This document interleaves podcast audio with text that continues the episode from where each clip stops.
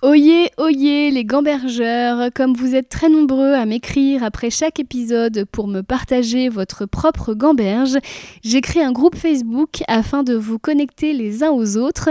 Ce groupe s'appelle Gambergeland, c'est un groupe privé. Pour en être, il suffira de répondre à une petite question et de vous engager à n'y insulter personne. J'ai voulu créer une safe place pour nous, souvent très sensibles et qui nous posons beaucoup de questions. Au plaisir de vous y retrouver. Et puis je me suis rendu compte, tu sais que moi, j'avais deux frères. Et ça m'est apparu en fait assez tard dans cette lecture. C'est l'une des raisons à mon avis pour laquelle euh, ça résonne autant en moi. Deux frères euh, dont de fait j'étais très proche quand j'étais petit. Et petit à petit il faut s'émanciper. Et s'émanciper c'est s'exclure. Bonjour à tous et bienvenue dans ce nouvel épisode de Livre Échange, le podcast où je demande à une personnalité qui m'inspire de me faire lire un livre afin que nous en parlions ensemble.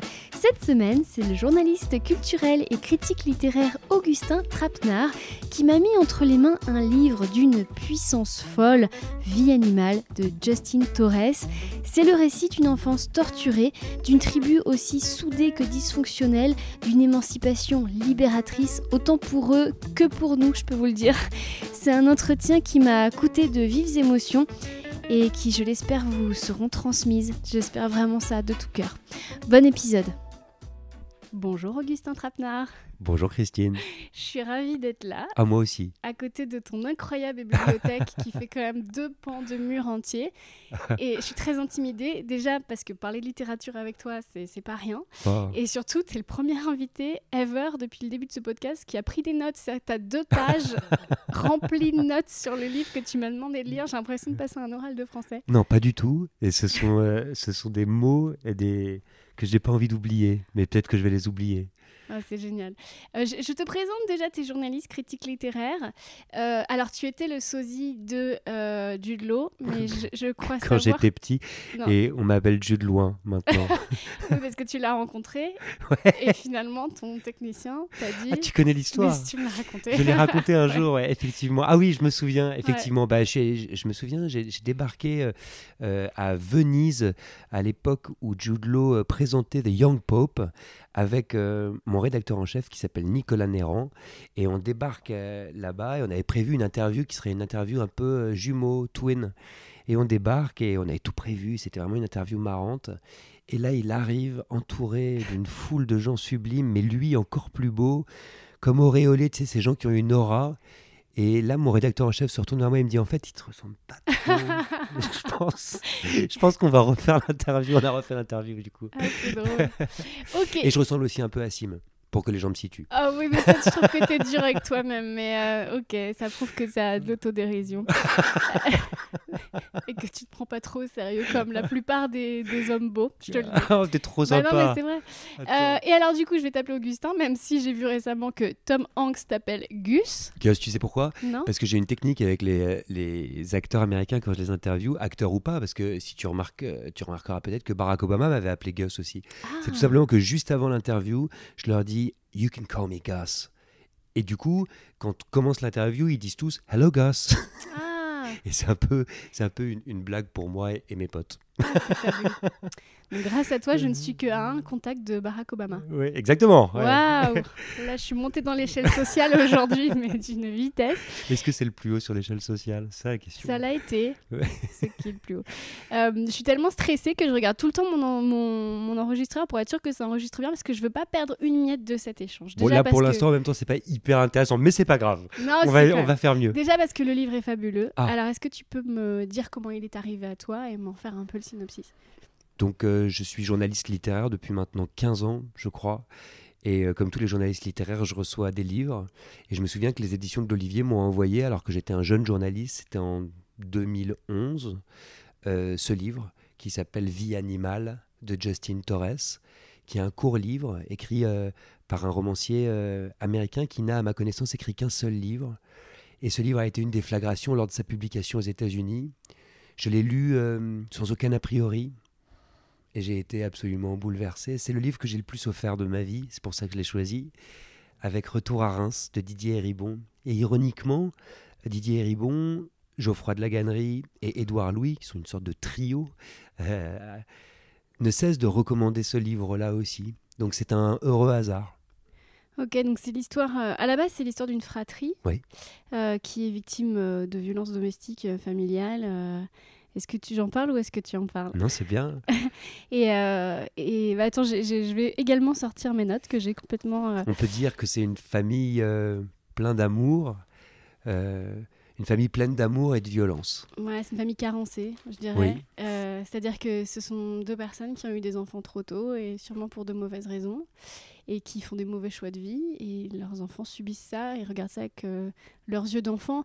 Euh, les deux plus grands voient certaines choses que le plus petit ne voit pas. Sachant que les parents, euh, tu dis, ont fait des mauvais choix de vie, mais sans doute ces choix de vie leur ont été imposés aussi par une Amérique en particulier et par une violence sociale, une violence raciste euh, qui apparaît en filigrane euh, dans le livre tout entier. Et surtout, c'est ça qui est très intéressant, qui, se, qui est contagieuse et qui s'hérite, en fait, qui se transmet et qui s'hérite.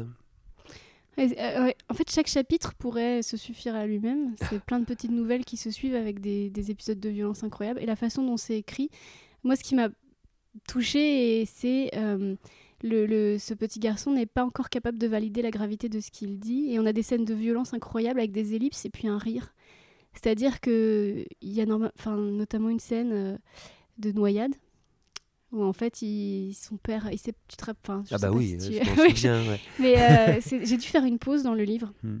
parce que la mère et le fils ne savent pas nager et le père les envoie au lac et les laisse se noyer.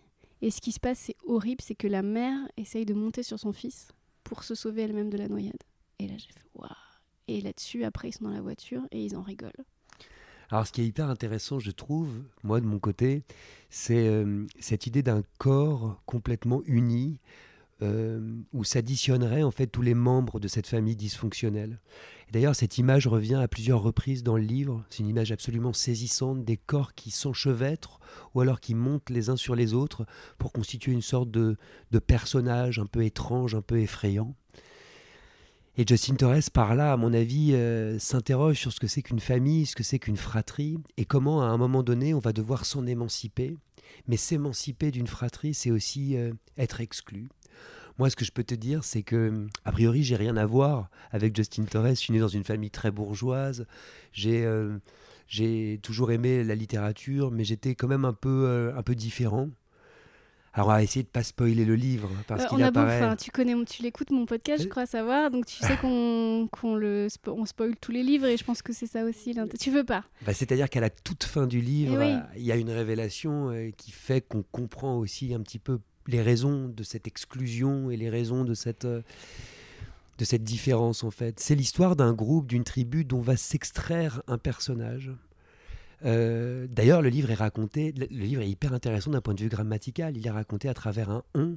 En anglais, c'est un we, nous. Euh, le titre en anglais, c'est We the Animals. Euh, en français, vie animale, mais il y a ce on en fait, c'est on, on. Peut-être je peux lire la première page. On en voulait encore. On frappait sur la table avec le manche de nos fourchettes. On cognait nos cuillères vides contre nos bols vides. On avait faim. On voulait plus de bruit, plus de révolte. On montait le son de la télé jusqu'à avoir mal aux oreilles à cause du cri des hommes en colère. On voulait plus de musique à la radio. On voulait du rythme. On voulait du rock. On voulait des muscles sur nos bras maigres. On avait des os d'oiseaux creux et légers. On voulait plus d'épaisseur, plus de poids. On était six mains qui happaient et six pieds qui trépignaient. On était des frères, des garçons, trois petits rois unis dans un complot pour en avoir encore. Et ce qui est sublime, Ouais. c'est que de ce on, petit à petit, on va passer à un jeu. C'est comment un personnage va réussir à s'extraire, justement, à s'émanciper. Mais s'émanciper, ça veut dire être exclu. Et puis, je me suis rendu compte, tu sais, que moi, j'avais deux frères. Et ça m'est apparu, en fait, assez tard dans cette lecture. C'est l'une des raisons, à mon avis, pour laquelle euh, ça résonne autant en moi. Deux frères euh, dont, de fait, j'étais très proche quand j'étais petit. Et petit à petit, il faut s'émanciper. Et s'émanciper, c'est s'exclure. La façon dont il l'exclut est assez difficile. Tu me dis, après j'ai toujours peur d'être passé à côté de ce que tu voulais me faire lire, mais, Ah non. mais euh, le, Alors déjà, il n'y a pas qu'une seule lecture. Ouais. C'est ça qui est beau. mais j'ai l'impression qu'à à la fin ils lui font payer une violence qui n'en est pas une, alors que lui, tu vois ce que je veux dire, c'est-à-dire que ils lui ont fait subir des choses horribles pendant toute son enfance, son adolescence, et à la fin, ils le punissent pour quelque chose qui n'est même pas une violence. Tu vois ce que je veux dire? C'est-à-dire, euh, il trouve son journal intime avec tout ce qu'il a écrit et il l'interne, alors qu'il enfin, il a rien fait de mal. C'est eux qui ont fait des choses horribles. En tout cas, ce qu'il a fait, c'est qu'il est en dehors. Et moi, ça m'a beaucoup fait penser à cette euh, grande théorie du bouc émissaire. Pour qu'une société existe, pour qu'une société se construise, il faut toujours qu'il y ait à un moment donné un bouc émissaire. Alors vous l'appelez comme vous voulez. Vous l'appelez euh, Jésus, vous l'appelez euh, du nom d'un personnage de Shakespeare, ou alors vous l'appelez, vous ne lui donnez pas de nom et il existe, ne serait-ce que dans la narration de ce livre magnifique hein, de Justin Torres. C'est ça, c'est un bouc émissaire en fait, celui qui contrevient à une micro-société qui est celle justement de la famille et qui va devoir en payer le prix mais n'oublie pas que le bouc émissaire, il paye le prix, mais c'est pour que la société avance, c'est pour qu'elle soit renouvelée. C'est ça que je trouve absolument euh, sublime dans ce livre-là, parce qu'au final, il en paye le prix, il est exclu. Toi, tu parles d'internement, mais il écrit. C'est-à-dire que c'est lui qui raconte. Donc il s'est bel et bien émancipé de cette langue orale qui cogne, qui griffe, qui bouffe, qui violente. Il a réussi à la transformer euh, en de l'écrit. Tu veux dire qu'il est à la fois le bouc émissaire et la porte de sortie? Ouais. Ouais. ouais, c'est puissant.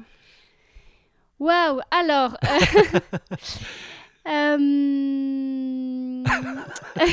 non, c'est vrai que ça me perturbe beaucoup. Surtout que j'ai voulu faire le lien avec toi et, je sais que tu as eu une enfance euh, assez, euh, entre guillemets, idéale, même si elle n'est jamais aussi idéale qu'on le souhaiterait. Mais, mais tu as grandi dans un milieu lettré, tu as beaucoup voyagé, euh, tu as été aimé.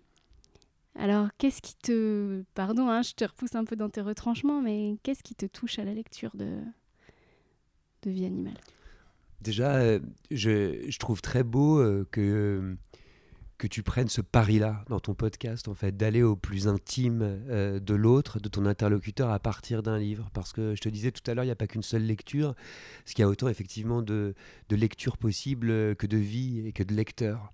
Et pour moi, la littérature, ça a toujours été ça, en fait. C'est une façon de comprendre le monde, sans doute par le prisme de l'identification, sans doute en me mettant à la place soit d'un personnage, soit d'un d'une atmosphère, soit euh, d'un système, en fait mais aussi pour m'en rebeller, hein, ça, ça m'arrive.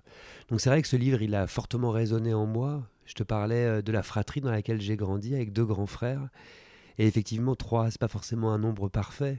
Je crois euh, d'ailleurs euh, que le livre de Justin Torres en fait le témoin. C'est-à-dire que trois, il y, y, a toujours un de trop, il y a toujours un qu'on va rejeter, mettre de côté. Mais ce que je trouve très intéressant dans ces familles nombreuses que moi, personnellement, j'ai vécu, euh, euh, c'est qu'on fait tribu et qu'on n'a pas d'autre choix que de faire tribu, en fait. Sans doute parce que nos mères euh, ou nos pères sont trop occupés, en fait. Il y a trop, d'enfants, il y a trop de choses à faire. Donc, du coup, on nous, on nous met ensemble et on est obligé de composer avec l'autre. C'est une expérience extrêmement violente de sociabilité très jeune, quoi. On est confronté à, à l'autre sans cesse, aux autres. Et dans ces fratries, il faut pouvoir savoir se distinguer. Mais moi, je pense que tout mon travail, ça a été de, de me distinguer. Alors, je pense qu'on a un petit peu révélé à, nos auditeurs et nos auditrices ce qui se joue chez ce personnage qui va se distinguer. C'est un personnage un peu différent. C'est un personnage qui petit à petit va faire surgir des désirs qui sont autres, des choses euh, interdites. C'est un personnage, et c'est ça qui m'intéresse, qui va être exclu de la fratrie euh, par un système que je dirais grammatical de féminisation, en fait. C'est-à-dire que systématiquement, on va le mettre au féminin et on va l'exclure un petit peu de la sorte. Donc je l'ai dit, ça commence par un on général. J'ai lu euh, la première page. Euh, petit à petit va surgir un jeu, mais pour combien de, de en fait, dans, dans ce livre est-ce qu'il y a eu une étape précise, toi, dans ta vie, où tu t'es senti, où tu as, vu le moment où tu, peut-être pas que tu étais exclu, mais en tout cas que tu t'es séparé Moi, je crois que l'expérience homosexuelle, c'est une expérience qu'on connaît depuis toujours. Dans mon entourage, euh, c'est ce que j'ai pu vérifier chez les gens que j'aime, euh, que j'ai aimés, ou alors euh, chez mes amis. C'est une expérience de la douleur, de la souffrance, quel que soit le milieu social d'où on vient. Et il faut, je pense, toujours s'en souvenir, parce que c'est une expérience d'exclusion sociale, mais également euh, familiale, euh, dans l'école, et même si ça se passe extrêmement bien, c'est toujours une expérience de la douleur. c'est ça qui, qui, me semble important de rappeler sans cesse. Et oui, moi, je me suis toujours senti différent. Alors, j'avais une chance inouïe, c'était les livres. C'est-à-dire que je pouvais me plonger perpétuellement dans les livres, c'est-à-dire dans des potentiels imaginaires, en fait, dans des potentialités euh, extraordinaires. C'était euh, l'occasion euh, de voyager, littéralement, de partir dans des contrées inexplorées. C'était l'occasion de me mettre à la place par le jeu de l'identification de figures héroïques, de figures par exemple hyper masculines. À la lecture des Hauts de Hurlevent d'Emily Brontë, qui est le livre sur lequel j'ai concentré toutes mes études, à travers ce personnage de Heathcliff qui est un Ubermensch, hein, quelque part. C'est une sorte de, figure romantique, ultra virile, masculine, de la violence justement. Ça me permettait de me mettre en fait dans sa peau, euh, littéralement, de faire l'expérience d'une multitude de familles différentes, de faire l'expérience euh, de, de réussite que, dont je ne pouvais faire l'expérience moi-même. Et cet enrichissement par la littérature, cette possibilité de vivre d'autres vies que la mienne, mais aussi de voyager, de partir, ça m'a sauvé en réalité euh, d'une exclusion qui aurait pu être fatale. C'est marrant parce que le thème de la fuite est assez récurrent dans le livre. Chacun essaie de fuir à sa manière. Le père s'en va, la mère, après une scène atroce de viol conjugal, elle essaie de partir, elle revient. Est-ce que finalement la, fuite du narrateur, c'est aussi euh, alors c'est passionnant parce que je trouve qu'effectivement ce livre fonctionne, Vie animale hein, de Justin Torres, euh, par ligne de fuite. Et ces lignes de fuite qui sont autant d'échappatoires sont effectivement liées à l'imaginaire. C'est-à-dire euh, cette façon effectivement euh, d'écrire, par exemple, tout simplement dans son journal intime, cette façon, et ça je trouve ça magnifique, de jouer à des jeux de rôle, où tu te souviens de cette scène quand il est avec sa mère et qu'il décide de se fabriquer une vie, de rêver d'Espagne, de rêver d'ailleurs, c'est extraordinaire en fait. C'est là où l'imagination se met en route et où on, arrive en fait à sortir euh, de la violence du réel, violence que tu as décrite euh, au début euh, de notre entretien, qui est effectivement la misère sociale, morale, le racisme, le fait d'être extrêmement jeune et d'avoir des enfants trop jeunes, le fait d'être exclu. et comment on s'en sort en fait quand il n'y a plus moyen de s'en sortir? Comment on fait? Ben, on a ce pouvoir absolument inouï en nous qui est de s'échapper euh, par l'imagination. Ouais. Tu es parrain d'une association qui s'appelle Bibliothèques sans frontières. Est-ce que euh, aussi ton souhait ce serait que parce que j'ai eu le sentiment en lisant le livre que les les parents n'ont pas forcément accès, n'ont pas cette curiosité-là, en tout cas, euh, vers la littérature ou vers la culture tout court. La culture est complètement inexistante du livre. Ils, ne sortent pas, ils ne regardent même pas la télé. Enfin, je veux dire, il n'y a, pas, a pas de curiosité, il n'y a pas d'ailleurs. Enfin, tu vois ce que je veux dire? Est-ce que tu penses que c'est une bouée de sauvetage euh, qu'il est simple de, de lancer? Est-ce que c'est aussi pour ça que tu es parrain de Bibliothèques sans frontières? Alors d'abord, je pense pas qu'il n'y ait, ait, pas de culture du tout dans ce texte-là, au contraire. Je réfléchis au fur et à mesure où, où tu parles. Et, je la musique Voilà, c'est ça. Je me dis qu'au contraire, en fait, il y a tout un système en fait, euh, euh, de d'art, de, de, musique, effectivement, qui, qui, se met en route, ou lors de jeux de rôle. Tu te souviens de, de, ces scènes? Soit c'est du théâtre, en fait, hein, de jeux de rôle quand les enfants jouent entre eux. Donc il y a une sorte de, de, culture qui se met en place. C'est vrai. Mais effectivement, on est aux antipodes d'une culture qu'on pourrait dire dominante. Hein. Mais tu vois le euh, snobisme avec lequel j'analyse ça Non, c'est pas du snobisme. Mais souviens-toi toujours, moi j'insiste toujours à la lecture de Vie animale là-dessus, c'est qu'il écrit quand même le livre. Hein. Donc euh, soit on peut se dire qu'il en est sorti, soit on peut se dire qu'à l'intérieur il y a quand même cette cette euh, énergie euh, d'écriture. Et d'ailleurs, l'écriture est extrêmement présente dans le livre, puisque tout se joue autour d'un journal intime à la fin du livre, euh, où il est écrit des choses. Donc ça me paraît quand même assez, assez important.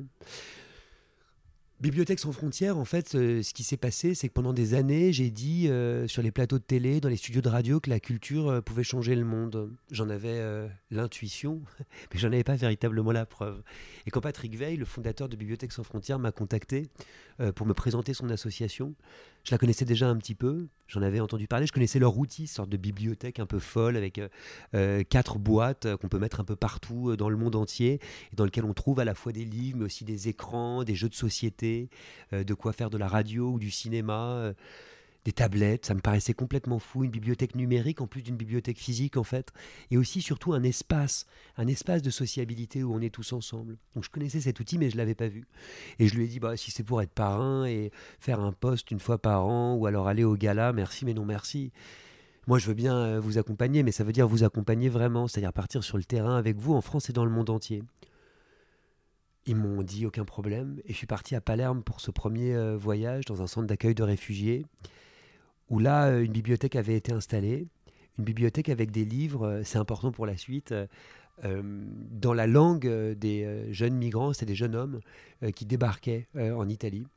Donc, on s'est retrouvé face à cette bibliothèque et on s'est rendu compte que ces jeunes hommes, en fait, n'étaient pas du tout contents de la bibliothèque, parce qu'eux, ils voulaient des livres en italien pour pouvoir s'intégrer, justement. Donc on a changé tout le contenu de la bibliothèque et c'est là où je me suis rendu compte de la force en fait de cette association qui choisit en fait un contenu euh, propre euh, à ses bénéficiaires. Et chaque bibliothèque est unique parce qu'elle s'adapte véritablement euh, à ceux qui vont l'utiliser. Et avec Bibliothèques sans frontières, j'ai pu partir comme ça, euh, donc de Palerme jusqu'aux États-Unis, où on a euh, installé euh, des bibliothèques dans les lavomatiques, parce qu'on s'est rendu compte que c'était là où les populations nord-américaines les plus précaires se retrouvaient, mais également dans un camp de réfugiés au Bangladesh ou en Jordanie, en passant par un magnifique programme qu'on a pour les enfants des rues dans la banlieue de Bujumbura au Burundi, en Colombie également, où on a installé des bibliothèques de la paix, mais également en France, un petit peu partout sont des expériences en fait qui m'ont euh, bouleversé parce que j'ai eu la preuve, pour te répondre, que la culture pouvait littéralement changer le monde avec les résultats euh, qui s'en suivent. Alors effectivement, comme chacun des programmes est unique et destiné à une population euh, dans le besoin et dans une situation d'urgence, il y a une multitude de raisons euh, pour lesquelles euh, j'accompagne Bibliothèque sans frontières, parce qu'il y a une multitude d'urgences en fait. Ça peut être une catastrophe naturelle, comme ça peut être un problème vraiment endémique ou systémique. Je pense par exemple aux situations d'illettrisme en France, où on a un programme magnifique dans le nord de la France avec une association qui s'appelle Mots et Merveilles, pour lutter contre ces situations d'illettrisme. Mais je ne parle pas d'illettrisme, je parle de situation d'illettrisme parce qu'on peut s'en sortir. Mais que la France, qui est quand même un pays extrêmement riche, soit le pays d'Europe occidentale avec le plus fort, taux d'illettrisme, c'est plus qu'une honte, c'est un problème qu'il faut absolument régler. Alors la lecture a été euh, dite grande cause nationale, mais c'est vraiment quelque chose sur lequel il va falloir travailler pendant des, pendant des décennies, parce que pour moi, c'est inadmissible, c'est intolérable, c'est impossible. Si les héros de Vie Animale étaient venus à Bibliothèque sans frontières et que tu les avais rencontrés, qu'est-ce que tu leur aurais fait lire? Alors déjà, je trouve que ce qui est extrêmement intéressant dans ta question, c'est s'ils étaient venus. Tu sais, je me souviens, puisqu'on parlait de, de, de, ce programme qu'on a dans le nord de la France pour lutter contre les situations d'illettrisme, d'un jour où euh, j'accompagnais Bibliothèque sans frontières et un homme arrive avec sa petite fille et il me dit euh, voilà j'accompagne ma petite fille mais moi je ne rentre pas. Je lui dis allons donc pourquoi c'est ouvert euh, aux adultes aussi. Il me dit parce que je ne sais pas lire. Et ça m'a beaucoup marqué. Je me suis rendu compte en fait que la bibliothèque était encore un, espace symbolique un peu élitiste, dont on peut avoir peur en fait, et que l'on peut rejeter, dont on peut s'exclure ou qui nous exclut. Et je pense que l'un des grands enjeux, c'est ça, c'est de désacraliser en fait le lieu de la bibliothèque. C'est pour ça qu'on fait des bibliothèques hors les murs, souvent en association avec des bibliothécaires d'ailleurs et des bibliothèques municipales, pour essayer d'aller vers les gens. Donc plutôt que s'ils étaient venus me voir et si on était allé vers eux, quel livre est-ce que je leur aurais donné? Mais moi, je vais te dire, ce qui est très beau dans Bibliothèque sans frontières, c'est que les livres, c'est pas moi qui les choisis. C'est pas une association où j'arrive avec les hauts de Hurlevent ou le, le bruit et la fureur avec une petite dédicace en disant j'ai adoré ce livre, j'espère que vous aussi signé Augustin. Parce qu'en fait, les gens n'en ont rien à faire. Et les gens n'ont pas, et, je le dis sans aucun snobisme, euh, la même euh, encyclopédie, la même histoire, le même entourage euh, que moi. Donc en fait, choisir un livre pour quelqu'un, c'est déjà un métier. Le métier de bibliothécaire, de documentaliste. Et nous, on travaille justement avec des gens qui travaillent à un bon contenu pour les bons bénéficiaires. C'est ça que j'aime en fait dans cette association. Ça passe déjà par la langue.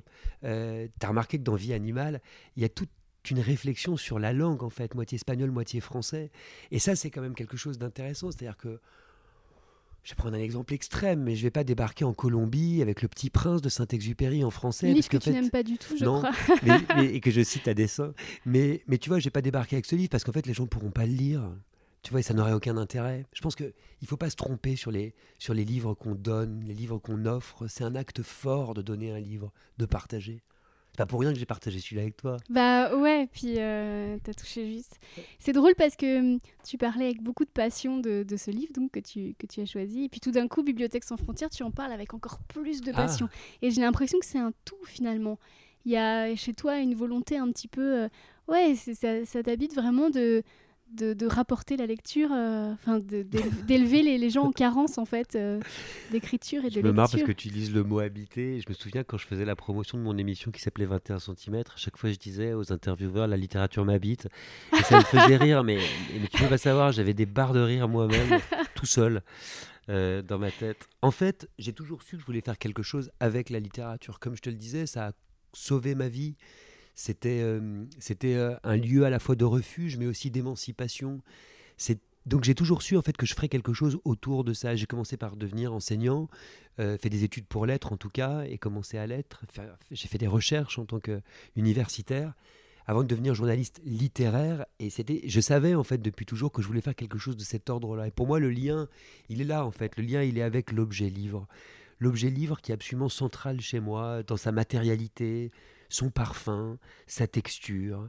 Euh, c'est- c'est c'est fantôme parce que quand on ouvre un livre, il y a une petite chance pour que d'autres l'aient ouvert avant, euh, les toucher et imposer euh, de façon fantomatique euh, leur propre lecture. Ça, je trouve ça euh, sublime en fait. C'est une sorte de partage imaginaire en fait, le livre. C'est pour moi un objet absolument unique, oui, que je porte, que je défends et que j'aimerais qu'on n'oublie jamais. Il y a un autre thème dans ce livre, j'ai trouvé, c'est la revendication. Il y a, euh, par exemple, il y a une, une scène où il commence une partie de cache-cache et les enfants sont très contents de jouer à cache-cache et puis ça part en vrille et, et les parents s'excluent pour euh, avoir un rapport sexuel. Et euh, les... Ah, c'est une scène extraordinaire. Ouais, mais les enfants sont très en colère parce qu'on leur a volé quelque chose, on leur a encore volé leur enfance.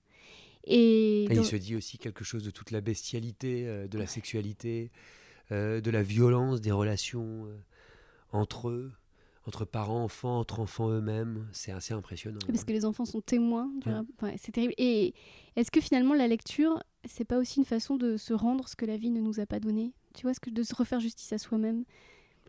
En tout cas, c'est c'est sans doute euh, le, le cas de ce livre-là, Vie animale, qui est une sorte euh, qu'on pourrait lire comme une sorte de, de, revanche ou de vengeance, mais qui pour moi respire l'amour. En fait, ce qui me frappe le plus, Christine, dans ce livre-là, c'est l'amour qui s'en dégage. En fait, c'est l'amour euh, fou euh, pour cette famille, Euh, alors même qu'elle fait le pire, alors même qu'elle est parfaitement dysfonctionnelle, alors même qu'elle exclut avec une violence son nom. Mais c'est cet amour qui reste. Et tu sais, ce qui me frappe le plus, c'est cette idée du déterminisme. C'est en fait, est-ce qu'on peut, à un moment donné, sortir de l'endroit où l'on vient? Et j'ai l'impression que Justine Torres y répond euh, tout à fait basiquement en disant oui, dans la mesure où j'écris ce livre-là aujourd'hui. Je veux dire, le fait est qu'il s'en est sorti, mais qu'on garde toujours quelque chose de sa voix animale, de sa voix première, de sa vie animale. C'est ça que nous raconte le livre. J'ai l'impression qu'il n'oubliera jamais, qu'il aura toujours gravé et tatoué en lui quelque chose de cette enfance-là. Ça, je trouve ça euh, euh, extrêmement fort aussi. Je ne sais pas dans quelle mesure ça répond à ta question. Euh, non, je t'avoue que je, je vais te faire une confidence depuis le début de cet enregistrement. Je me retiens de pas pleurer. Je suis extrêmement bouleversée par ce livre et, et, et- et par ce que tu m'en racontes. Ah bah c'est sublime, ouais. Ouais, et je sais que pour ma part, je me suis réparée grâce à la lecture. Et certains livres ont apporté des réponses à des questions abyssales que mon enfance m'avait laissées.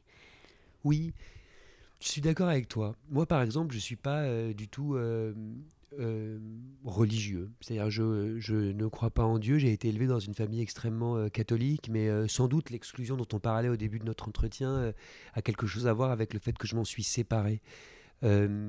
Parce que dans la violence qui était exercée sur moi, je pense qu'il y avait une violence symbolique qui était une violence spirituelle, en fait, liée à une religion en particulier. Et hum, il a fallu trouver d'autres lieux, en fait, euh, de consolation, euh, de réconfort, mais aussi d'explication. Comme si la littérature était une façon de comprendre le monde, en fait, de le rendre intelligible, de le rendre compréhensible. Et hum, je crois qu'effectivement, par exemple, euh, quand je discute avec ma mère, je suis frappé par le fait qu'elle n'ait pas peur de mourir.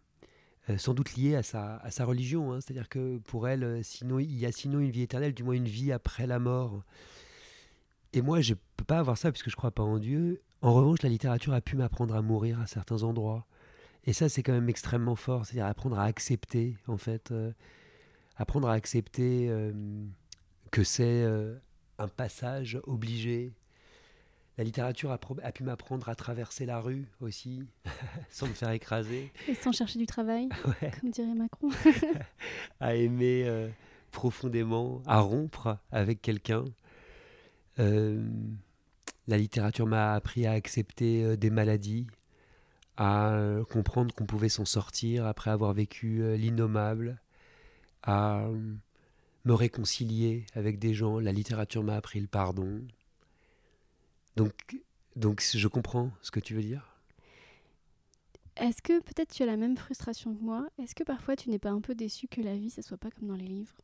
Ça dépend quel livre on lit. Parce que je ne sais pas si j'aimerais avoir la même enfance que celle de, que raconte Justine Torres dans Vie animale. Moi, je suis souvent frustrée qu'on n'arrive pas à s'aimer comme dans les livres.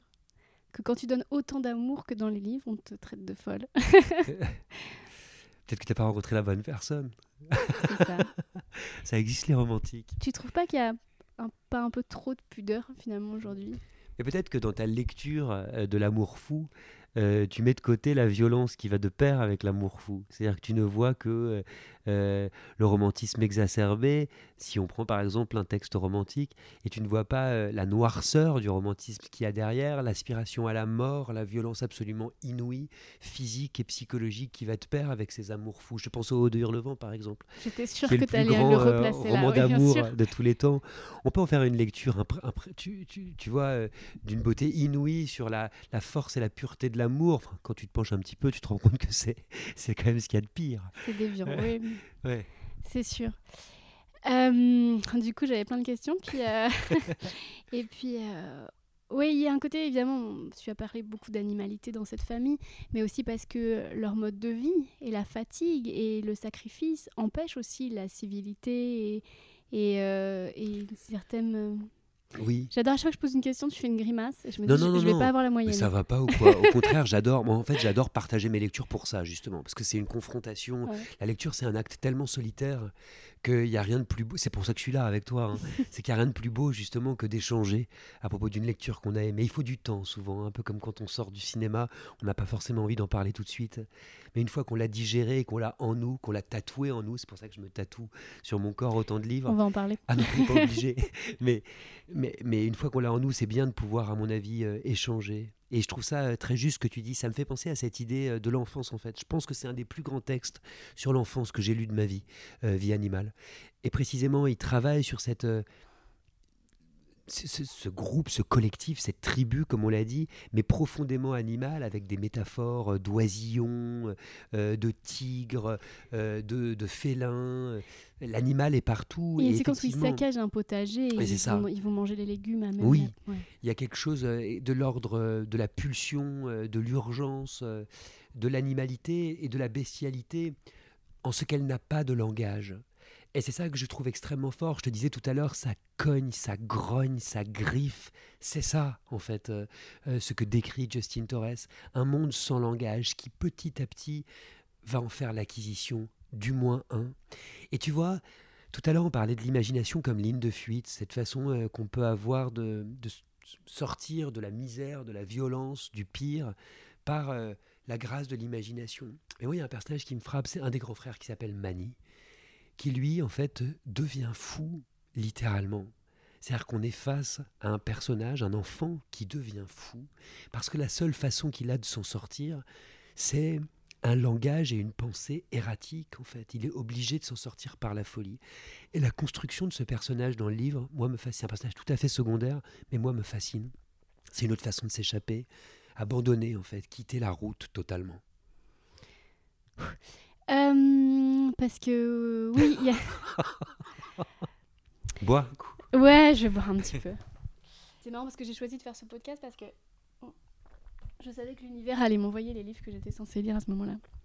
Je vais pas abîmer ton bouquin là avec l'eau? Pas du tout. Et puis moi, je crois qu'un livre, ça doit être un peu abîmé. ok. Tu sais, ça me touche ce que tu viens juste de dire.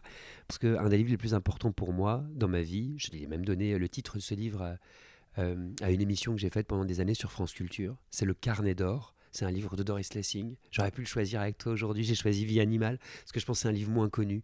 Le Carnet d'or, c'est un chef-d'œuvre du féminisme. Mais dans, une préface au Carnet d'or, Doris Lessing écrit justement ça. Elle écrit euh, Quand un livre vous plaît pas, lâchez-le. Ne vous laissez jamais dominer par la page imprimée. Il vous reviendra. Vous pourrez euh, tomber dessus 20 ans, 30 ans plus tard. Vous pourrez l'ouvrir et peut-être que là, il vous parlera. C'est comme si le livre venait vers vous, en fait. C'est comme s'il y avait un inconscient du livre. Ouais, mais complètement. Ça m'a fait ça avec Tendre et la nuit. J'ai Ah, commencé à le lire il y a 8 J'adore ans. ce livre. Grande Ouais. histoire de débandade, littéralement. Oui, d'un personnage qui s'appelle Dick en plus. Ah oui. Donc, euh, mais euh, euh, j'ai commencé à lire il y a 8 ans, j'ai rien compris. Vraiment les mots n'avaient aucun sens. Et c'est quelqu'un que, que j'apprécie beaucoup à l'époque qui me l'a conseillé, reconseillé. Et là, je l'ai lu quasiment d'une traite dans un avion. Mais il faut aussi le terminer, le lire par gros bouts, euh, Tendre et la nuit, parce que euh, le livre prend tout son sens, à mon avis, par sa fin. Et par en fait le mouvement de, de décadence justement euh, du Ah, personnage. et on plonge, hein, on a Exactement, vraiment, euh, ouais. Bien sûr, il va perdre littéralement la parole en fait. Et ça superbe. Ah, c'est sublime. Ouais. Et justement, en parlant de personnages superbes, j'en reviens à toi. Quand on a été différent, quand on a grandi dans une famille avec le sentiment d'être différent, quand on a subi l'exclusion, comme tu l'as dit toi-même, d'être comme ça tout d'un coup dans la lumière et la bonne lumière et de la bonne façon, et être aimé par les bonnes personnes parce que tu as, un auditorat, une audience de qualité, euh, est-ce que c'est pas, sinon une revanche, en tout cas une satisfaction? Je me suis euh, longtemps demandé euh, pourquoi j'étais si attiré en fait par ça. Parce qu'il y a quelque chose de complètement fou à se mettre devant euh, cette caméra quand on est à la télévision, à l'époque au Grand Journal devant euh, 2 millions d'auditeurs. C'est complètement malade en fait. Tous les soirs, à 19h, à une heure de très grand d'audience. Et en fait, je pense que ça, c'est, il n'y a pas besoin d'être Françoise Dolto ou Sigmund Freud pour comprendre en fait cette idée de vouloir à tout prix être regardé et dans l'idée d'être regardé, euh, l'envie d'être admiré. Et je pense qu'il y a une forme de névrose obsessionnelle chez tous les gens qui font ce métier, que ce soit à la radio pour être écouté, ou à la télévision pour être regardé, ou, euh, ou ailleurs. Et je suis d'ailleurs toujours étonné, en fait, euh, par l'absence totale de déconstruction de certaines personnes qui font ce métier, qui nous disent Ah bah non, c'est un métier comme un autre. Bah non, en fait, c'est très très bizarre, quand même, de se mettre en pâture comme ça, surtout dans une ère où, qui de plus en plus est centré sur la sincérité, c'est-à-dire qu'on attend de vous que vous soyez entièrement vous-même de plus en plus. Autrefois, quand on faisait de la radio ou de la télévision, on avait cette distance raisonnable. Aujourd'hui, on attend euh, qu'on livre tout, qu'on donne tout. Mais qu'est-ce que ça dit de soi, en fait? Toi, tu as envie de tout donner? Mais moi, je peux pas m'empêcher de, de tout donner, parce que je suis, je suis... Bon, déjà, la quotidienneté de mon émission à la radio fait que pendant huit ans, euh, je veux dire, tu peux pas mentir au bout d'un moment. Enfin, euh, si tu veux, quand tous les jours euh, tu dois écrire quelque chose, moi je parle énormément de, de moi en fait, de mes réflexions, de, de ce que je suis essentiellement. Je pars toujours de moi, précisément pour ce qu'on est en train de faire en ce moment. C'est-à-dire que quand on parle d'une œuvre d'art, on parle de soi, non? Ouais. Euh, donc j'ai l'impression de, de- tout livrer. Et puis j'ai le sentiment aussi que c'est comme ça qu'on accroche le plus les gens, en fait. Quand on leur parle d'eux aussi. Quand ça se ressemble, tu vois, quand il y a de moins en moins de distance. Euh, je pense que l'expérience de la lecture, puisque c'est quand même beaucoup ça euh, que, que je fais, c'est une expérience assez, euh, assez intime et assez immédiate, en fait. On ouvre un livre, il se passe quelque chose, ça nous parle, ça parle. C'est fort. Je crois que c'est. Non, si, c'est dans les carnets de. C'est dans, les carnets de Camus. Où il dit maintenant, je ne je sais pas la citation exacte, mais il dit je, je ne veux plus lire que ce qui a été écrit avec authenticité et sincérité. Ah, C'est ça ce qui fait la différence pour toi entre un bon et un mauvais texte? Je sais pas, parce que je pense pas que la sincérité soit la valeur première euh, d'un texte. En revanche, si ça peut. euh, si ça peut. euh, te parler directement, mais ça peut être une construction en fait. hein. Ça peut être un art, un artisanat de savoir parler au cœur des gens. Moi, j'ai tendance à croire qu'écrire un livre, c'est un travail, un travail euh, extrêmement complexe. euh, tu le sais, toi, moi, j'écris pas. Mais tu le sais toi? Mais justement, parlons-en. Parce que je t'écoute depuis tout à l'heure. J'ai clairement un sentiment d'infériorité. Ah bah enfin, Euh, oh, euh, écoute, tu sais qu'avant de venir, j'ai envoyé un message à toutes mes copines que tu connais très bien pour leur dire j'ai une boule au ventre, j'ai l'impression d'aller à un premier encart, ça n'a aucun sens. Mais ça va pas. Mais non, Alors te- surtout qu'en plus avec moi c'est pas dangereux. hein. Bah, je, je sais bien, mais euh, a- oui, c'est pas dangereux à ce niveau-là, mais littérairement, c'est dangereux. Enfin, En tout cas, pour moi, il y, a il y a un enjeu intellectuel. Bref. Bah, c'est ce que je voudrais pas justement. Ok, mais en tous les cas, oui, que tu viens de dire, oui, moi j'écris des livres, mais toi pas, et ça, il y a un problème. Ça, à un moment donné, si moi j'écris des livres, c'est pas normal que toi tu n'en écrives pas. Mais je pense que c'est une urgence et un plaisir et une joie euh, que je vois, hein, dont je peux témoigner, parce que euh, je m'entretiens avec des artistes et des écrivains depuis 15 ans, mais que je ne partage pas. C'est-à-dire que pour moi, écrire, euh, c'est toujours une épreuve. Je suis un vrai lecteur, je suis un vrai amateur d'art, de cinéma, je suis un vrai mélomane, un vrai amateur de danse, par exemple, sans en avoir la syntaxe, sans en avoir tous les tenants et aboutissants. Mais je ne crois pas que je sois un artiste à proprement parler parce que je n'ai pas cette urgence et j'ai pas non plus ce talent. Tu sais, le problème en fait euh, du paysage culturel euh, en France notamment, c'est qu'on a tendance à croire que tout le monde est artiste, mais euh, non. Ça a pu donner des catastrophes, mais vraiment des catastrophes. hein. Tel journaliste à qui un éditeur a clairement demandé d'écrire un livre, on l'a lu, on a perdu notre temps. Tu vois Et déjà, j'aimerais pas être ça. Et puis. Et on t'attend au tournant, sûrement. non, mais ça, ça c'est pas un problème, parce que je pense que quand on a cette urgence-là d'écrire, de produire, de créer, on le fait. Tu vois Moi, je l'ai pas. Je l'ai pas. Mais en revanche, j'ai une chance dans la vie, c'est que je m'ennuierai jamais, parce que j'aurai toujours de quoi me nourrir euh, des, euh, des créations des autres. T'es sûr que c'est pas une fuite? Non, parce que euh, j'en ai eu mille fois l'occasion, et hum, j'en ai pas vraiment le désir. Par contre, tu écris sur tes bras. Alors, Alors, ce ne sont pas, ce sont pas des phrases de moi, qu'est-ce que qu'est-ce que tu t'es tatoué sur ce bras gauche? Des phrases que j'ai pas envie d'oublier. D'accord. Est-ce que tu peux nous en parler? Oui, dans ma famille, on a la maladie d'Alzheimer. Quand j'étais petit, je pensais que c'était une malédiction allemande, Alzheimer. Ok. Et en fait, non. Et la peur panique euh, d'oublier les livres qui m'ont accompagné, les livres euh, que j'aime le plus au monde,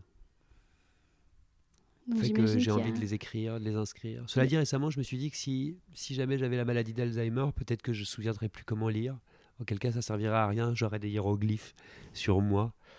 Ben, j'ai, tu vois, une phrase de- du carnet d'ordre de Doris Lessing, une phrase de Sur la route, une phrase de Duras, un grand passage d'Émilie Brontë, une chanson de Johnny Mitchell, une phrase de Jean Genet, enfin j'en ai plein. une phrase de Fitzgerald, Ah bon? De, de Gatsby, je crois. Ah oui? Laquelle? It makes me sad because I've never seen such such beautiful shirts before. C'est ce moment où Daisy, euh, sur le point d'avouer son amour, hein, n'ose pas. Et magie de la superficialité fitzgeraldienne, elle dit à Gatsby Bah oui, je pleure, je suis triste parce que j'ai jamais vu euh, d'aussi belles chemises. Il est en train de faire sa valise. J'adore cette, euh, j'adore cette phrase, en fait. Quand les mots viennent cacher, viennent cacher quelque chose, en La fait. pudeur, oui. Ouais. C'est ça. Alors, j'ai sélectionné des citations. Le petit bol, le Alors, il petit bol, le petit bol. C'est carrément une tasse, c'est génial parce que c'est une tasse anglaise, il faut le dire Oui, aux petite tasse fétiche. Alors j'en prends une Bah oui. Euh, un plutôt. J'espère que j'ai choisi les, les bonnes. Je sais que c'est un texte qui compte beaucoup. Bah enfin, euh, déjà. Alors, j'ouvre ça. Secrètement, à l'écart des miens, je cultivais une aptitude au langage et une rancune amère. Je tenais un journal où j'aiguisais mes injures contre eux, mes parents, mes frères. Alors euh, là, tout y est. hein, je dirais la- l'écriture et la rancune. J'ai jamais eu de journal intime, moi.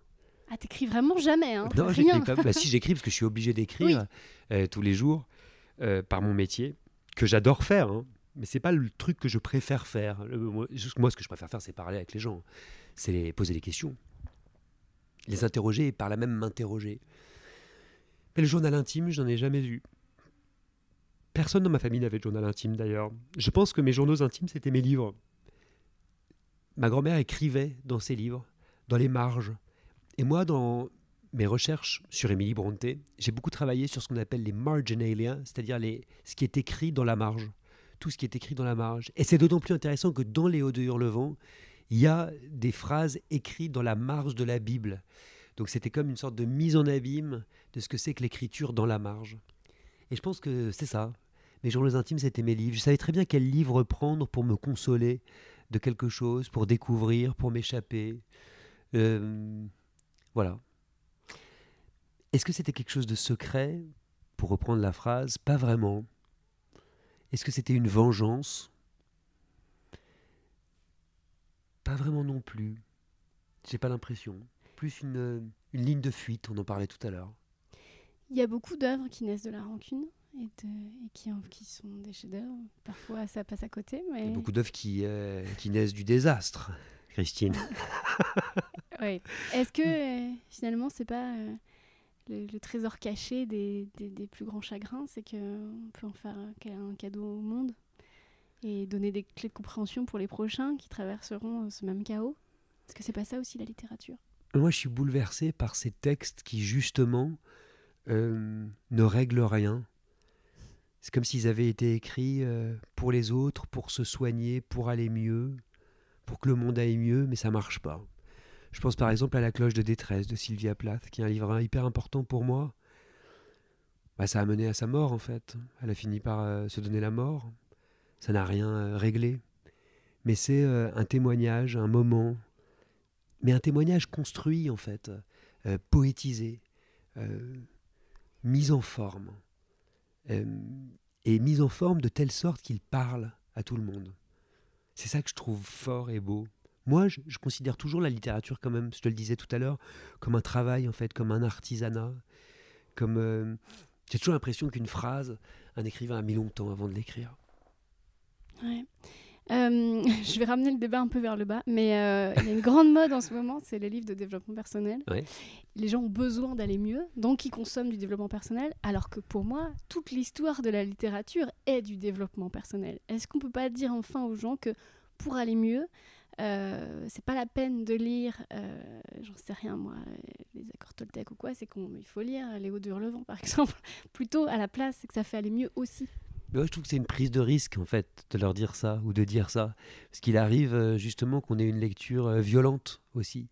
Et pour moi, la littérature, ça peut aussi être le lieu d'une confrontation, d'une violence, d'une agression. C'est terrible hein, de dire ça, mais ça a été le cas pour moi quand j'ai lu Sade, par exemple, qui est un, auteur extrêmement important pour moi. ça a été le lieu d'une violence inouïe. quand j'ai lu La cloche de détresse, on en parlait tout à l'heure, c'est pas un livre qui soigne, hein, c'est pas un livre où tu vas mieux après. Ou alors il faut avoir un esprit euh, drôlement bien tourné. Euh, donc, euh, et puis, Léo Durlevent, typiquement, n'est pas un livre. C'est-à-dire que c'est très étrange, en fait. C'est-à-dire que je peux trouver une forme de consolation, mais je peux aussi trouver une forme de compréhension du monde, tout simplement. Je peux trouver. en tout cas, j'y trouverai quelque chose. Mais, mais, mais est-ce que la littérature participe d'une forme de développement personnel? Toujours, oui, puisqu'on s'enrichit, en fait, quand on lit un livre. Quand on est plongé dans une dans une autre vie, dans un autre temps, dans un autre lieu, quand on apprend quelque chose. C'est une forme d'enrichissement, ouais. En tout cas, pour moi, ça a pu l'être à, plein d'endroits, à de nombreuses reprises. Ah ouais. Tu vois, par exemple, le livre de développement personnel qui m'a fait le plus de bien, c'est Robinson Crusoe de William Defoe. Et pourtant, c'est une histoire profondément capitaliste. C'est quand même l'histoire d'un petit Anglais qui débarque et qui va euh, euh, euh, soumettre la nature, voir euh, quelqu'un bah, pour son propre enrichissement. C'est une façon de le voir, mais c'est aussi se suffire à soi-même. Quand je suis seule, je peux, je peux me nourrir et je peux, j'ai besoin de personne pour grandir. Enfin, moi, je le vois comme ça. Moi qui suis dépendante affective au dernier degré, il y a un message, tu vois. Mais je trouve que c'est ce qui est beau aussi dans la complexité, en fait, d'une œuvre, d'une œuvre d'art. on aurait tort toujours de lui apposer une grille. Là, tu vois, par provocation, je t'ai proposé très rapidement en une phrase une grille de marxiste. Uh-huh. Mais qui est juste. Euh, mais qui est tout à fait juste, au même titre que celle euh, que tu viens juste de, de proposer, euh, ce grand roman de l'émancipation, en fait. tu as raison, c'est le cas. Mais ce qui m'intéresse, moi, c'est la complexité, en fait. C'est que une vie, en fait, quand elle est bien écrite, quand elle est bien pensée, elle va pas à sens unique. Je me méfie, moi, euh, des, de ces manuels de développement personnel, peut-être pour ça, justement, parce qu'ils auraient qu'une seule clé de lecture. Tu vois Tandis qu'une œuvre littéraire euh, aurait un certain nombre de strates, en fait. Et de, de paradoxe aussi. Euh, la complexité, la nuance aussi. Tu peux tirer une autre citation. Bien si sûr. Compte sur moi, Christine. Alors attends, parce que là j'en ai deux, j'ai l'impression. Ah. Non. On a continué à les frapper avec les pieds et les mains. On avait le droit d'être ce qu'on était, des créatures apeurées et vengeresses, des petits animaux qui s'agrippaient à leurs besoins. C'est juste à après la partie de cache-cache dont on a parlé. Oui. En fait, ils en veulent à leurs parents et donc ils les frappent alors même que les parents sont en train d'avoir. euh, ouais, c'est- et là où tu parlais des corps qui se mélangent, c'est la, la- Oui. c'est- et les parents se laissent battre. Il y a quelque chose de très. De très animal. C'est Ouais. ça, et de très triste. si tu apposes euh, un jugement moral, en Ouais. fait. Mais euh, il me semble que c'est un texte qui résiste justement euh, au jugement et précisément à la morale. Il me semble que c'est un texte entièrement fait d'instinct. Et c'est ça, en fait, hein, euh, qui est écrit, à mon avis, qui s'agrippait à leurs besoins. Voilà, c'est ça.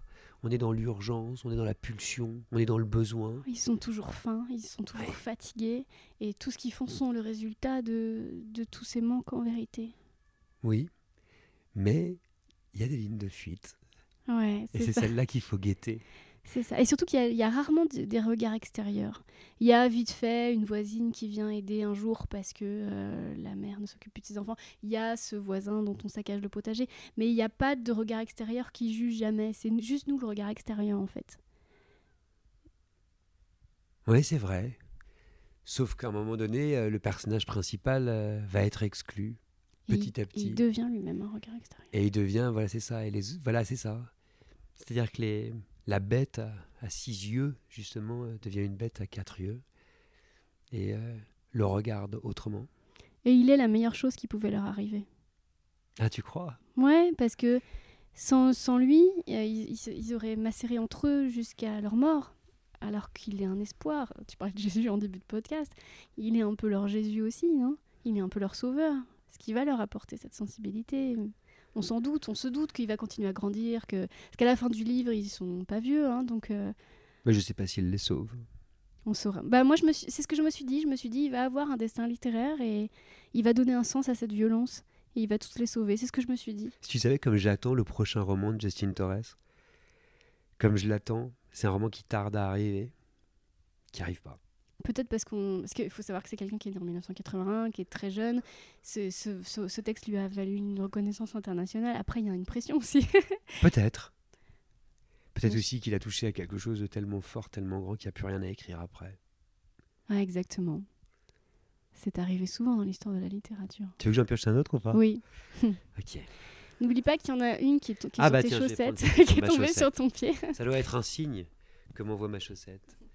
Paps a trouvé un job de nuit et comme Ma travaillait toujours à la brasserie, où il n'y avait pas d'endroit pour cacher des petits garçons, les soirs de semaine, on accompagnait Paps à son boulot et on dormait par terre devant les distributeurs. Paps était vigile, gardien de nuit. Voilà, la débrouille et la maltraitance. Ouais. Ouais, la misère sociale là surtout. hein. Ouais. C'est ça, hein, enfin, de l'impossibilité de faire garder euh, des enfants, euh, le travail de nuit, euh, la violence euh, extérieure euh, dont euh, toute une famille finit par être victime, en fait. L'absence totale de protection sociale. Moi, c'est ça. Et la violence, justement, de dormir devant des distributeurs, c'est-à-dire le signe euh, de, de la richesse, en fait, de la richesse euh, américaine dont on est profondément exclu. Voilà, bon, bah. Ouais.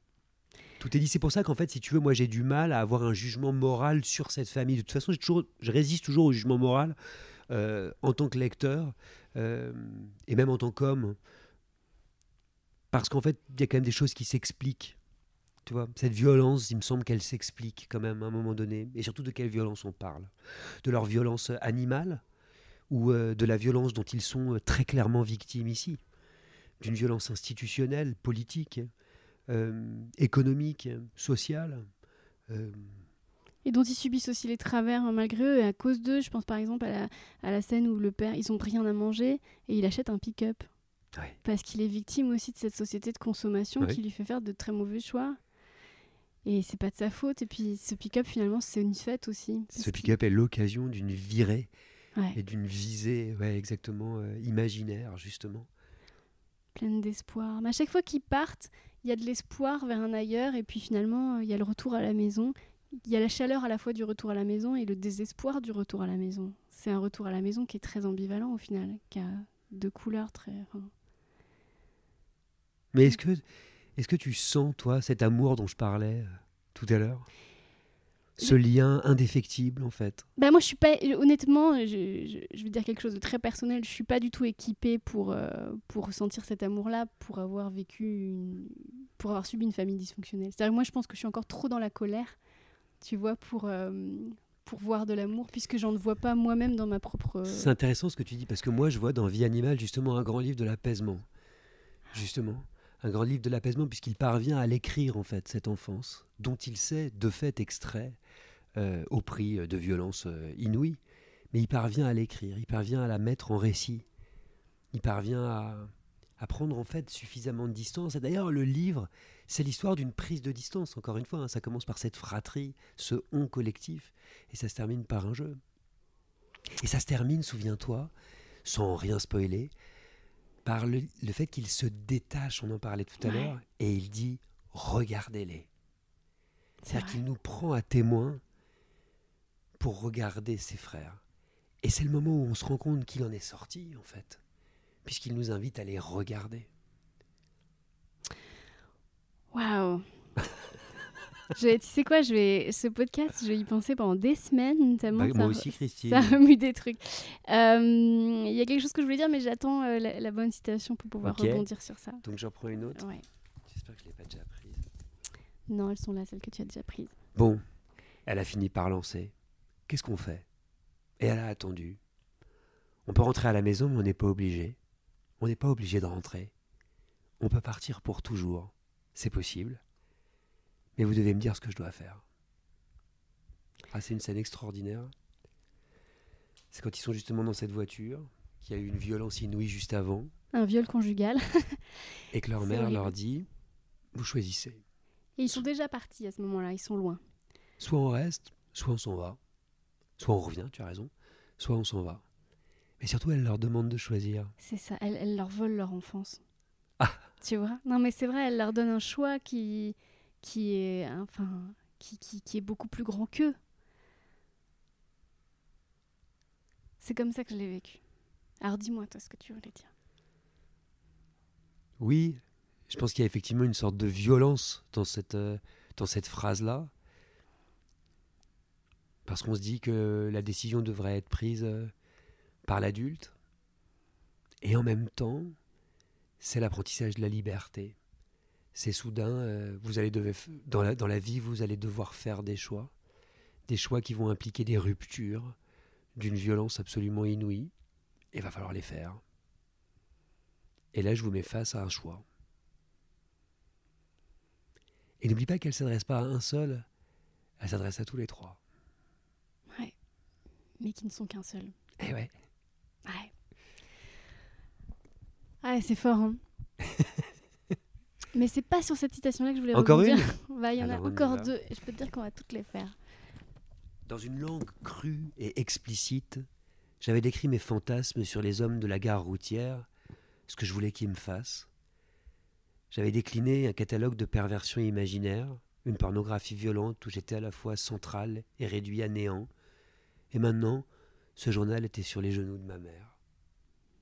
Bon, là, on spoil euh, considérablement le livre, mais on peut. La violence de la découverte, effectivement, du journal intime, journal de fantasme, en fait, journal de, de désirs euh, inavoués, inavouables, journal de désirs homosexuels. Ce, que, ce qui m'intéresse, c'est ce dont on parlait tout à l'heure, c'est-à-dire l'expérience de la douleur, en fait.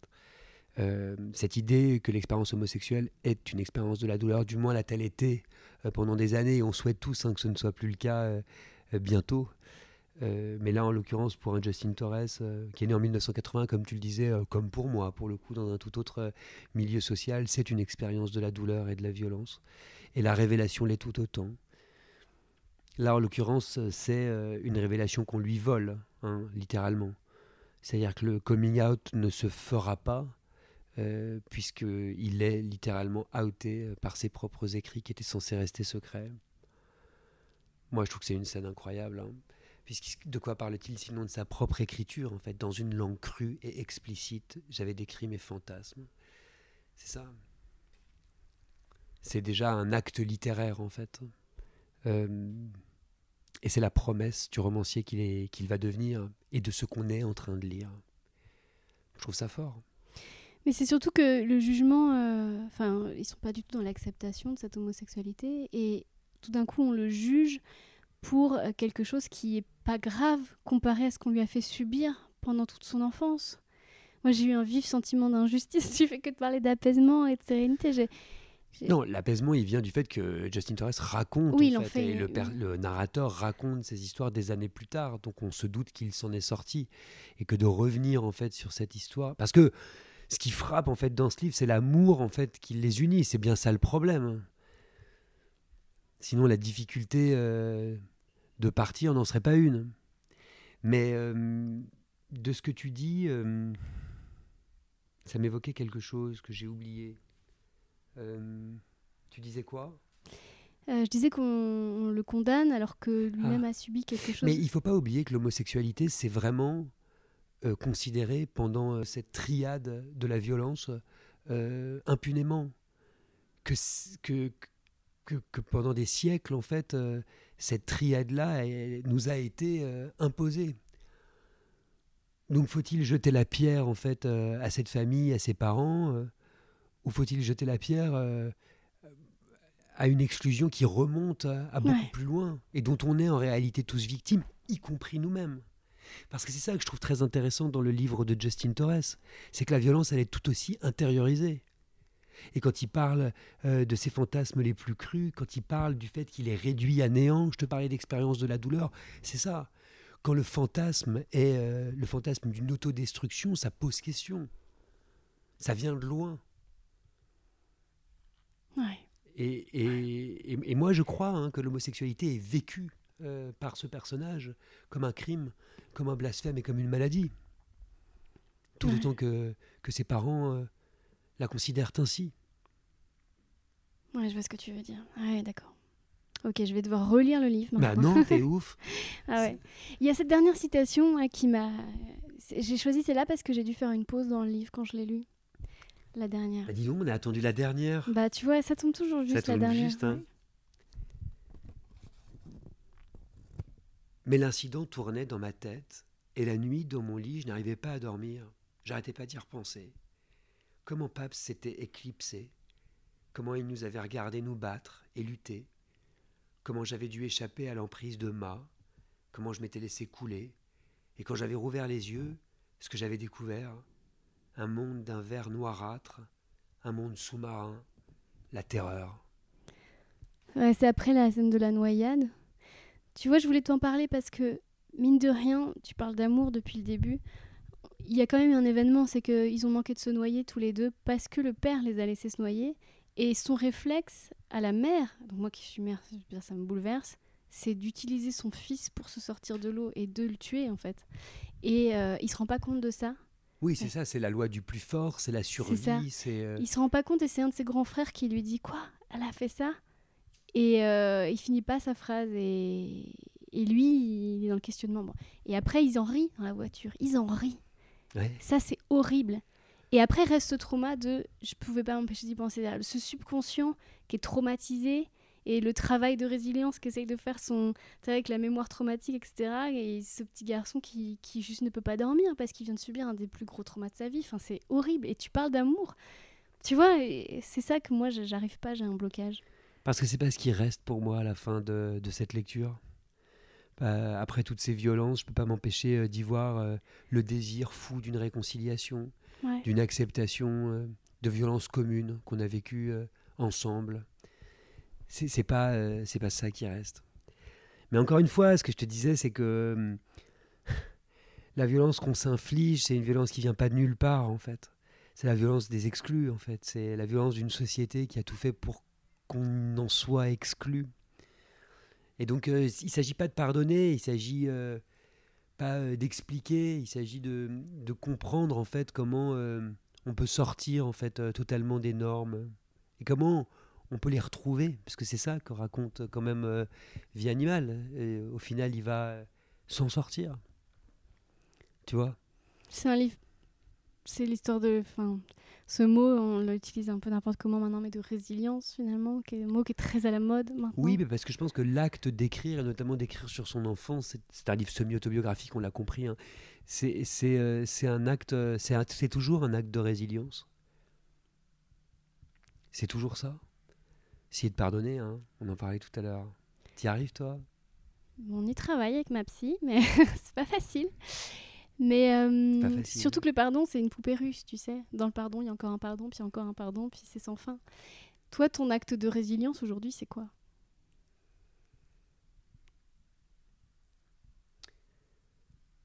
Ah. Qu'est-ce que tu entends par là? Qu'est-ce qui te répare? T'écris pas? Euh, Faire découvrir la littérature aux autres, c'est un acte de résilience Alors je crois que ce qui me répare aujourd'hui, bon, si on exclut la littérature qui a toujours été là en fait pour moi comme un justement euh, comme euh, un lieu de possible consolation, je te répondrais euh, la tendresse que je découvre en fait de plus en plus. C'est d'ailleurs peut-être ce qui est le plus fort dans Vie animale pour moi, c'est que la violence, la griffure, la morsure, du corps en fait que j'ai toujours euh, associé à ma vie. Euh, petit à petit, je suis en train de la, de la cicatriser et euh, laisser la possibilité de la tendresse arriver. Ça, c'est c'est nouveau. Ok, merci beaucoup Augustin Trapenard. Est-ce qu'il y a quelque chose, je vois tes deux pages de notes euh, qui sont cachées maintenant sous euh, nos citations. Est-ce qu'il y a quelque chose que tu voudrais encore dire sur ce texte qui compte beaucoup Que le livre est magnifiquement traduit par Laetitia Deveau. Moi je dis toujours le, le nom du, du traducteur, parce que c'est un acte d'écriture. Et que Justin Torres, dont on attend peut-être un jour un deuxième livre, fait partie euh, de ce qu'on appelle l'école de l'Iowa euh, et il cite en remerciement à la fin de son livre Michael Cunningham qui a écrit euh, The Hours et euh, Marilyn Robinson qui est pour moi l'une des plus grandes romancières américaines. Et c'est dans l'université d'Iowa que se jouent vraiment certaines des, certains des plus beaux et des, des plus belles formations d'auteurs, d'écrivains. C'est un pur produit du creative writing, hein, Justin Torres, hein, de, de, ces ateliers d'écriture. La, la, littérature, on en a parlé pendant toute cette, tout cet entretien, c'est pas, à mon avis, euh, une force spirituelle qui te touche euh, ou une grâce qui te touche. Euh, tu ne te réveilles pas un matin et t'écris pas un livre. C'est un travail monumental et, ce livre en est, à mon avis, le somptueux produit merci beaucoup Augustin Trapenard. Je voudrais ne jamais te quitter. Je voudrais ne jamais. Je voudrais jamais. tu pourrais dire ça à mes ex. Arrêter. Je pourrais genre écrire. Je voudrais ne jamais te quitter. Je veux ça. Il y a toujours ce moment à la fin du podcast où j'appuie sur le bouton rouge avec un sentiment de satisfaction. Bah là, tu sais quoi? Pour la première fois, je vais appuyer sur le bouton rouge avec un, sentiment de, de, de, tristesse de te quitter déjà parce que ce, cet échange m'a bouleversé, m'a fait un bien fou. Alors merci du fond du cœur. Merci Christine. Allez, j'appuie sur ce bouton, ça va être un déchirement. Je voilà. Après, on se quitte. Allez. Stop. Stop. Et oui, les bonnes choses ont toujours une fin, mais également une suite. C'est ça qui est bien. Nous nous retrouvons donc la semaine prochaine avec l'autrice et comédienne Anne-Sophie Girard, qui a choisi une œuvre dont elle porte également des citations tatouées sur le corps, décidément Cyrano de Bergerac d'Edmond Rostand. Je vous souhaite une très belle semaine. Prenez soin de vous et de votre bibliothèque.